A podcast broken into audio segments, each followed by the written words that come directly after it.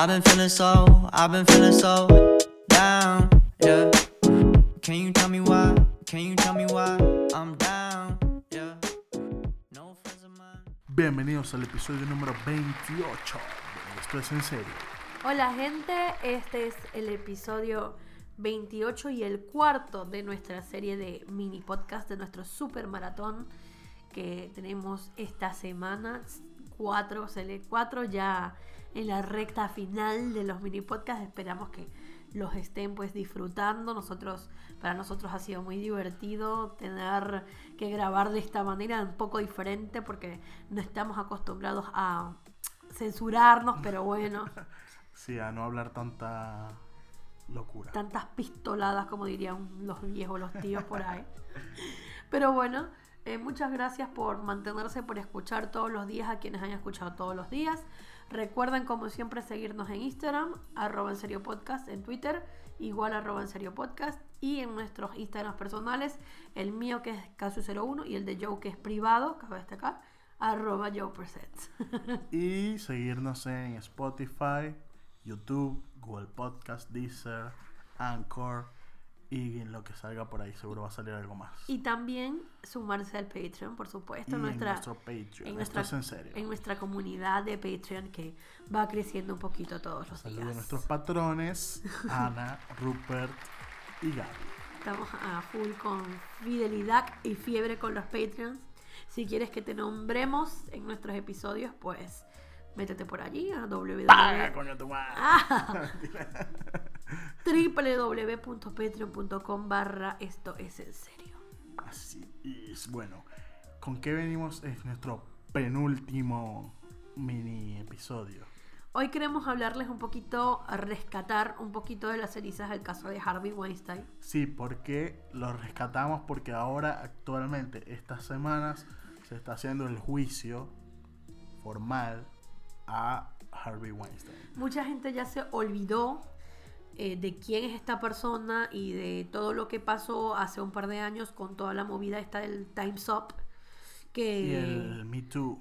y el Me Too que hubo en Hollywood después de que todo, de un montón de actrices y actores de Hollywood eh, salieran a dar declaraciones sobre acoso sexual y violencia sexual que experimentaron experimentaron en Rusia. de parte de, de este señor eh, que es bueno Sí, que después se volvió como el efecto Weinstein y donde empezaron, tipo gente empezó a, a decir casos, a acusar a otras personas también, eh, a otros actores o a otros famosos también. Pero en específico, este Harvey Weinstein es un productor, digamos era, porque yo creo que ya no va a ser más sí productor. me parece que su carrera estaba un poco muerta un productor de Hollywood, donde tenía el The Weinstein Company, que hizo muchas películas, produjo muchas películas, distribuyó muchas películas. eh, si a usted le gusta el cine muchas películas de habrá Tarantino. visto habrá visto por lo menos 10 películas Mm, de Yo creo que más, si quisiera. No sé, bueno, sí, yo creo que 10 ponerle. Pero bueno, muchas películas de Tarantino, películas que ahora vemos y decimos, ah, esto era de Weinstein. bueno, sí.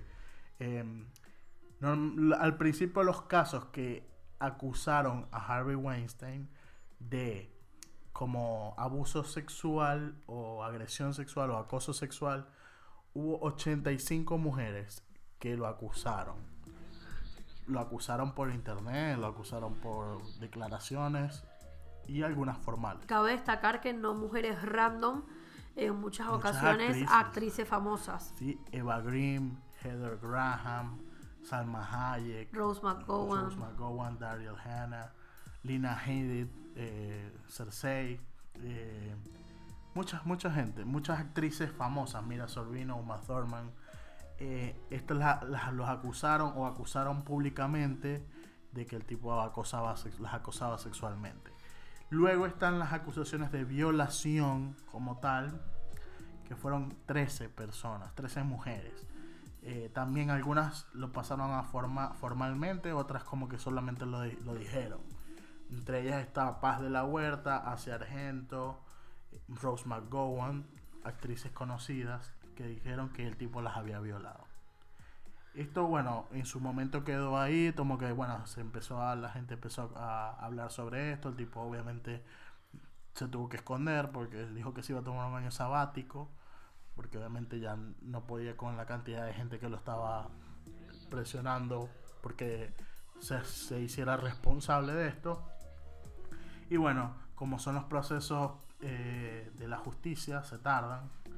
Y hasta ahora es que vinieron a hacerse formales y se está acusando de cinco delitos sexuales a Harvey Weinstein, lo que podría enfrentarse a una cadena perpetua si es culpable. En este momento se están haciendo los juicios, las declaraciones y todo esto. Eh, entre ellas hay eh, tres mujeres que lo están acusando de esto. O sea, las, son las tres que están como que formalmente lo están acusando. Em, lo más eh, dentro de esto, bueno, está bien los abogados, obviamente el tipo ahora está que si en andadera, está mostrando una cara de que está enfermo, como para dar Pobrecito, claro. Eh, los abogados que lo están acusando están diciendo que los fiscales que este tipo se está haciendo, o sea, está haciendo, está jugándose la, la carta de que hay pobrecito. Claro. Eh, y la semana que viene probablemente sea ya el cierre de todas las declaraciones y se cierran las defensas y las acusaciones y se debería dar el veredicto. Esperemos cómo sale. Eh, el tipo tiene una abogada que dicen que es una campeona, o sea, la tipa... Además buscó una abogada mujer para... Exacto, para... entonces se buscó una abogada mujer que la tipa supuestamente está en contra del Me Too, o sea, la tipa como que ha hecho campaña en contra de esto y la tipa ha ganado demasiados casos supuestamente en contra de esto. Claro, aprovechándose de que precisamente el acoso sexual y la violación son una de las cosas más difíciles de probar y por lo tanto mucha gente se aprovecha de esto para seguir normalizando y seguir haciendo de y se, que siga se, se siga haciendo injusticia al respecto. Pero bueno, una de las cosas que más nos llamó la atención eh, con respecto a estos juicios es que salieron unas declaraciones bien específicas. Sí, está la semana, esta semana estuvo declarando Jessica Mann, que es una actriz que no es conocida, la tipa eh, es una de las acusantes principales de, este caso. Em, dice que este tipo acosaba sexualmente y la violó varias veces. Es una, era una actriz joven que empezó en el, quería meterse en el mundo del cine y este tipo la agarró y la empezó a, empezó a acosar y a abusar sexualmente de ella para diciéndole que prometiéndole que iba a ser alguien en, en el cine o en Hollywood. Entonces ella declaró esta semana y lo más loco de las declaraciones diciendo según dicen eh, fueron muy muy gráficas sus declaraciones y en una de ellas, cuando ella dice que la primera vez que tuvo relaciones sexuales o que hubo un avance sexual de este tipo, dice que cuando el tipo se desnudó, ella vio que tenía como muchas cicatrices y que no se le veían testículos y tenía algo con lo que parecía una vagina. Aparte de del pene. O sea, era como que intersexual, una cosa así rara según lo que la tipa explicó, que incluso ella dice que le dio lástima, porque el tipo, dice, ella pensó que era una víctima de, quemaduras, porque el tipo como que tiene muchas cicatrices, como que no se sabe si el tipo es transgénero o qué carajo estaba tratando de hacer con, su, con sus genitales. Mucha gente lo que, lo que se, o sea, digamos que la teoría más fuerte es que, eh, es que el tipo era transgénero, es decir, que nació mujer y que, bueno, tenía tantos años, imagínense, tiene un, un viejo. Después de tantos años de la transición de, tomar hormonas, pues físicamente se veía como un hombre, pero eh, bueno, lo de allá abajo no miente, pues. Sí, dicen que ella vio que el tipo se había inyectado una jeringa, una cuestión, que es una medicina para, eh, para, ¿cómo es? Para la gente que es como Viagra. Es impotente, claro, que necesita ayuda, pues. Exacto. Necesita ayuda en ese departamento. El tipo como que se había inyectado esto para poder tener una erección. Pues, en su cuestión que tenía ahí, pues. Y es bastante interesante esto porque mucha gente, este tipo de personas que están trastornadas, eh, tienen como trasfondo de su vida traumas y cicatrices personales que se dan muchas veces por, eh, tendría mucha lógica que fuera por esta inconformidad de no sentirse a gusto con su propia piel, de sentir que ah, nació en un cuerpo incorrecto y quizás qué otras miles de traumas tendría esta persona en la niñez que lo llevarían a comportarse de esta manera. Otra cosa que no puedo dejar de pensar, no lo he querido, no he querido profundizar mucho porque me da mucha indignación y no puedo, no me deja dormir ni vivir. Pero el otro día estuve leyendo sobre la abogada esta que se buscó Harvey Weinstein y hay que ver que de verdad algunos abogados no tienen alma, porque yo no puedo creer que esta mujer diga las cosas que dice y haga las cosas que haga.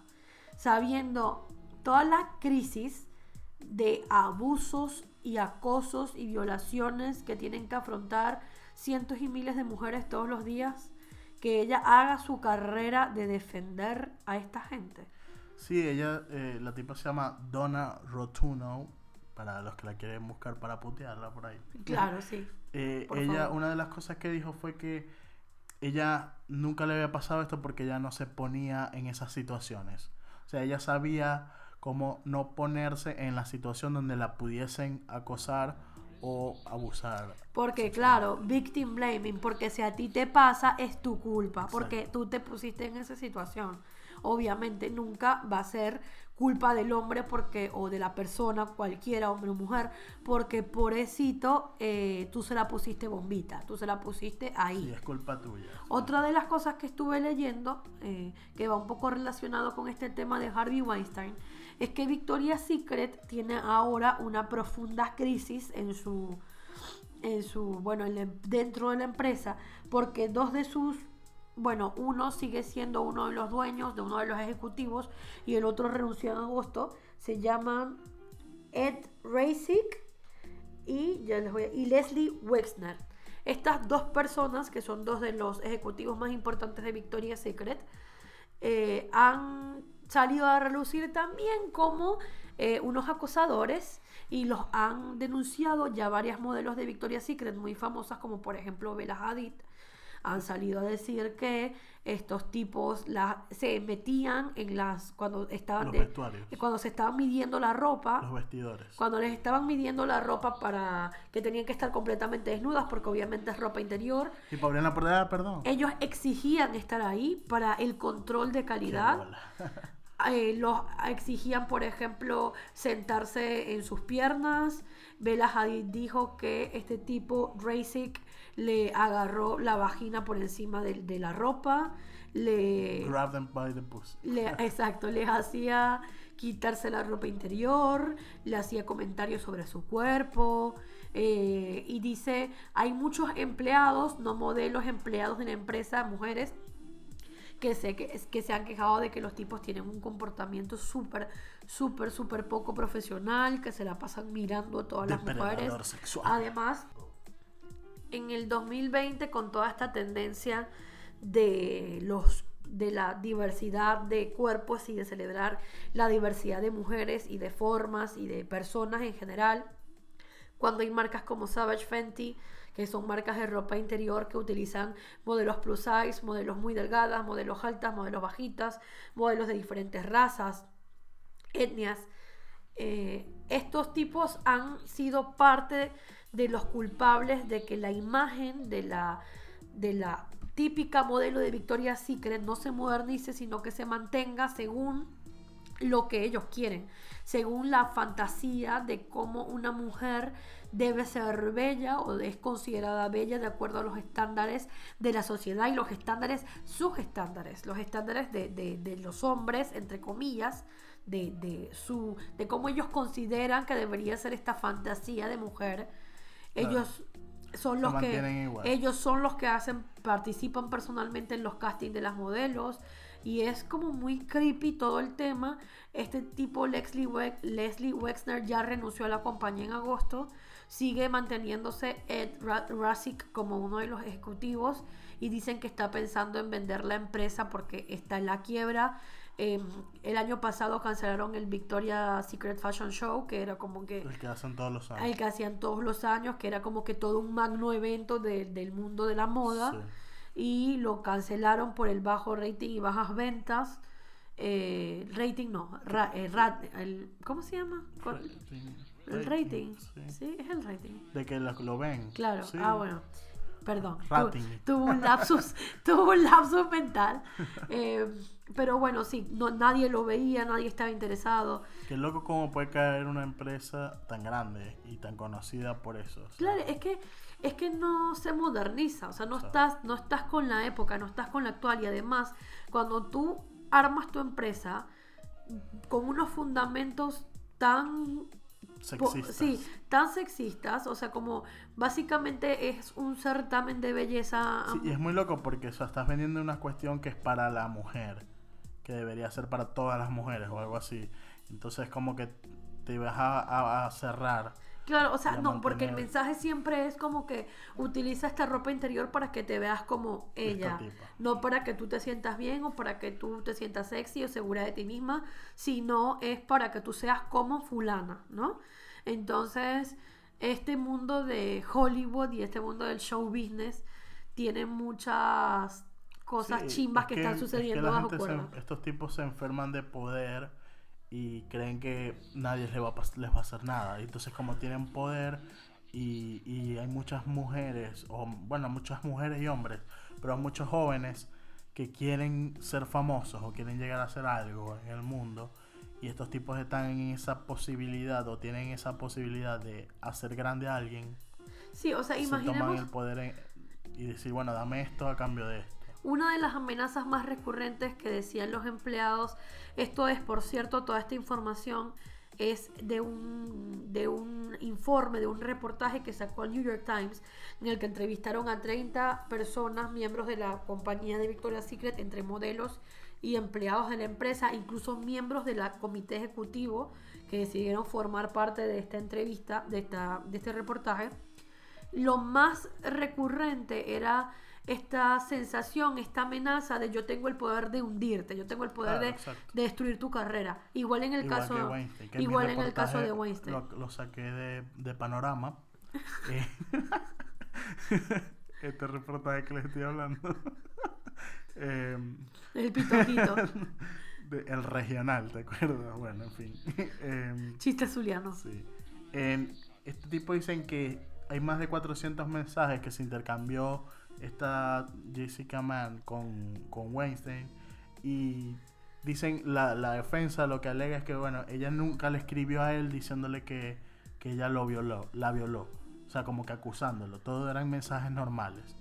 Y es como que bueno ajá la tipa estaba se sentía tenía miedo de decirle algo porque el tipo la podía hundir pues o sea le podía acabar su carrera Tal cual. Es que todo el mundo siempre habla este tema recurrente de por qué la mujer o la persona no habló antes, por qué no lo comentó antes.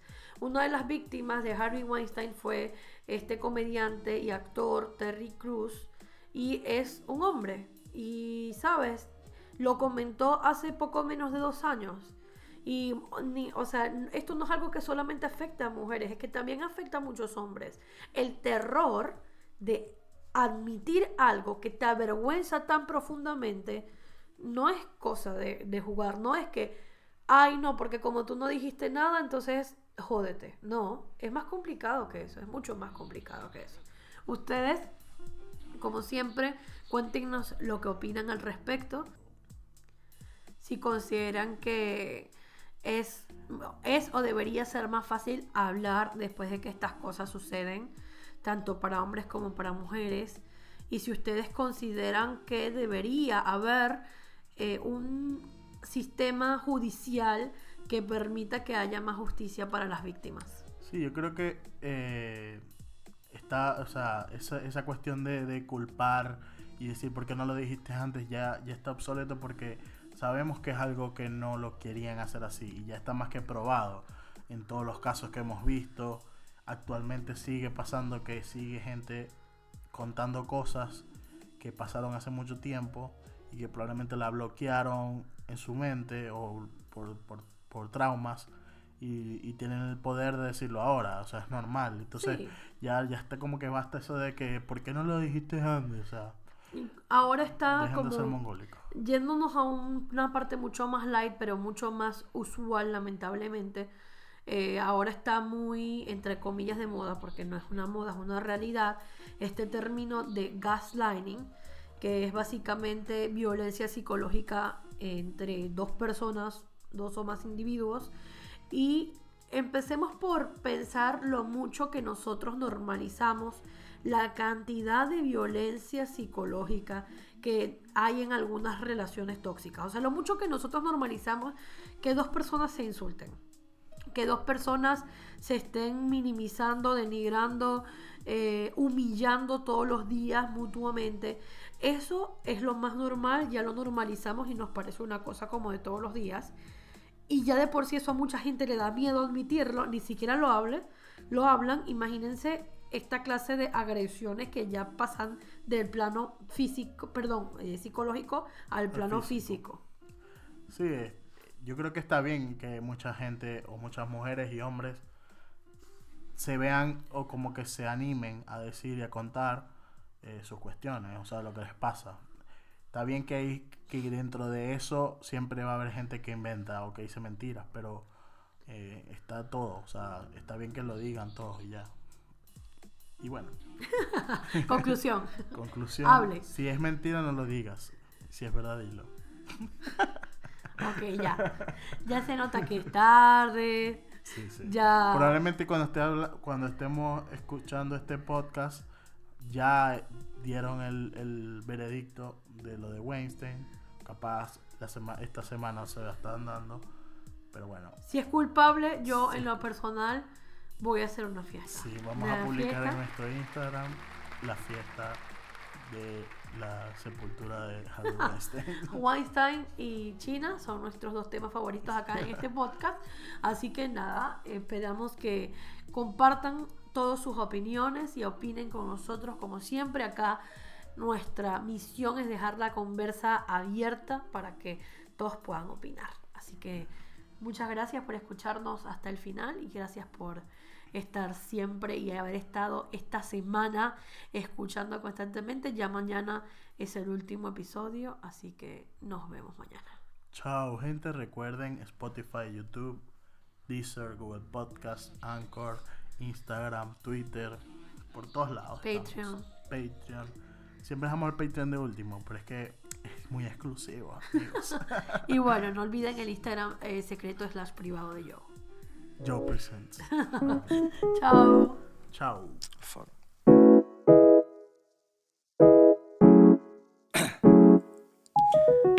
down, yeah. I've been feeling so, I've been feeling so down, yeah.